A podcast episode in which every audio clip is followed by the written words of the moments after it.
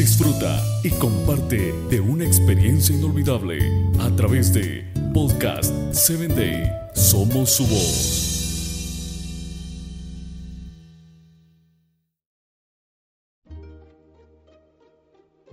Bienvenido a Hombres de Valor. Muchas gracias por estar escuchando este podcast. Quiero mandar saludos a nuestros amigos de Guatemala, de la Unión Americana, Perú, Argentina, Irlanda, Venezuela, Bolivia, Colombia y México. Gracias por escucharnos en las diferentes plataformas o aplicaciones. Bienvenido a Hombres de Valor. Hoy traigo para ti la historia de Noemí. Entonces Noemí le dijo a sus dos nueras, miren, vuelva cada una a la casa de su madre que el Señor las trate a ustedes con el mismo amor y lealtad que ustedes han mostrado con los que murieron y conmigo. Que el Señor les conceda hallar seguridad en un nuevo hogar y al lado de un nuevo esposo. Ruth 189. La primera palabra que me surge cuando pienso en esta mujer es impresionante.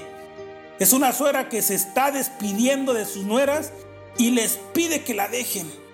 Más allá de los comentarios jocosos, casi obligatorios que la relación genera, lo tiene que hacer porque las dos jóvenes mujeres moabitas tienen como primera reacción cuando pierden a sus maridos, irse a vivir con ella.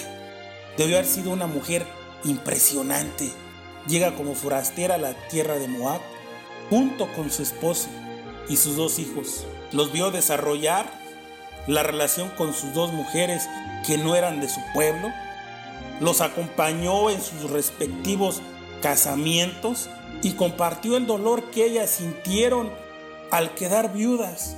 Cuando Noemí decide volver, recuerda que Ruth y Orfa tienen como primera reacción la intención de hacer el camino inverso transformarse en forasteras para acompañarla. La gran diferencia entre este posible viaje que las moabitas quieren emprender en comparación con el de Noemí es que esta última llegó a la tierra extraña con su marido y sus hijos. Las dos jóvenes viudas llegarían solas. De cualquier manera, para estar cerca de Noemí, ellas están dispuestas a hacerlo.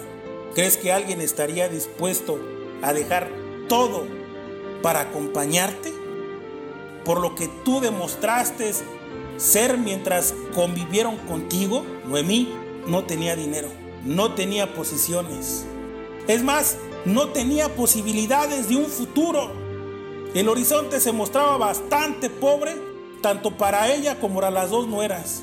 A pesar de eso, por ellas, ellas querían ir a vivir en un pueblo extraño. El cambio que significa irse a vivir con Noemí incluía la cuestión espiritual. La religión de Noemí tuvo que haber sido una religión práctica, una religión real, una religión concreta. La religión de Noemí debió haberle dibujado una sonrisa constante en su rostro y un gesto de paz en su corazón.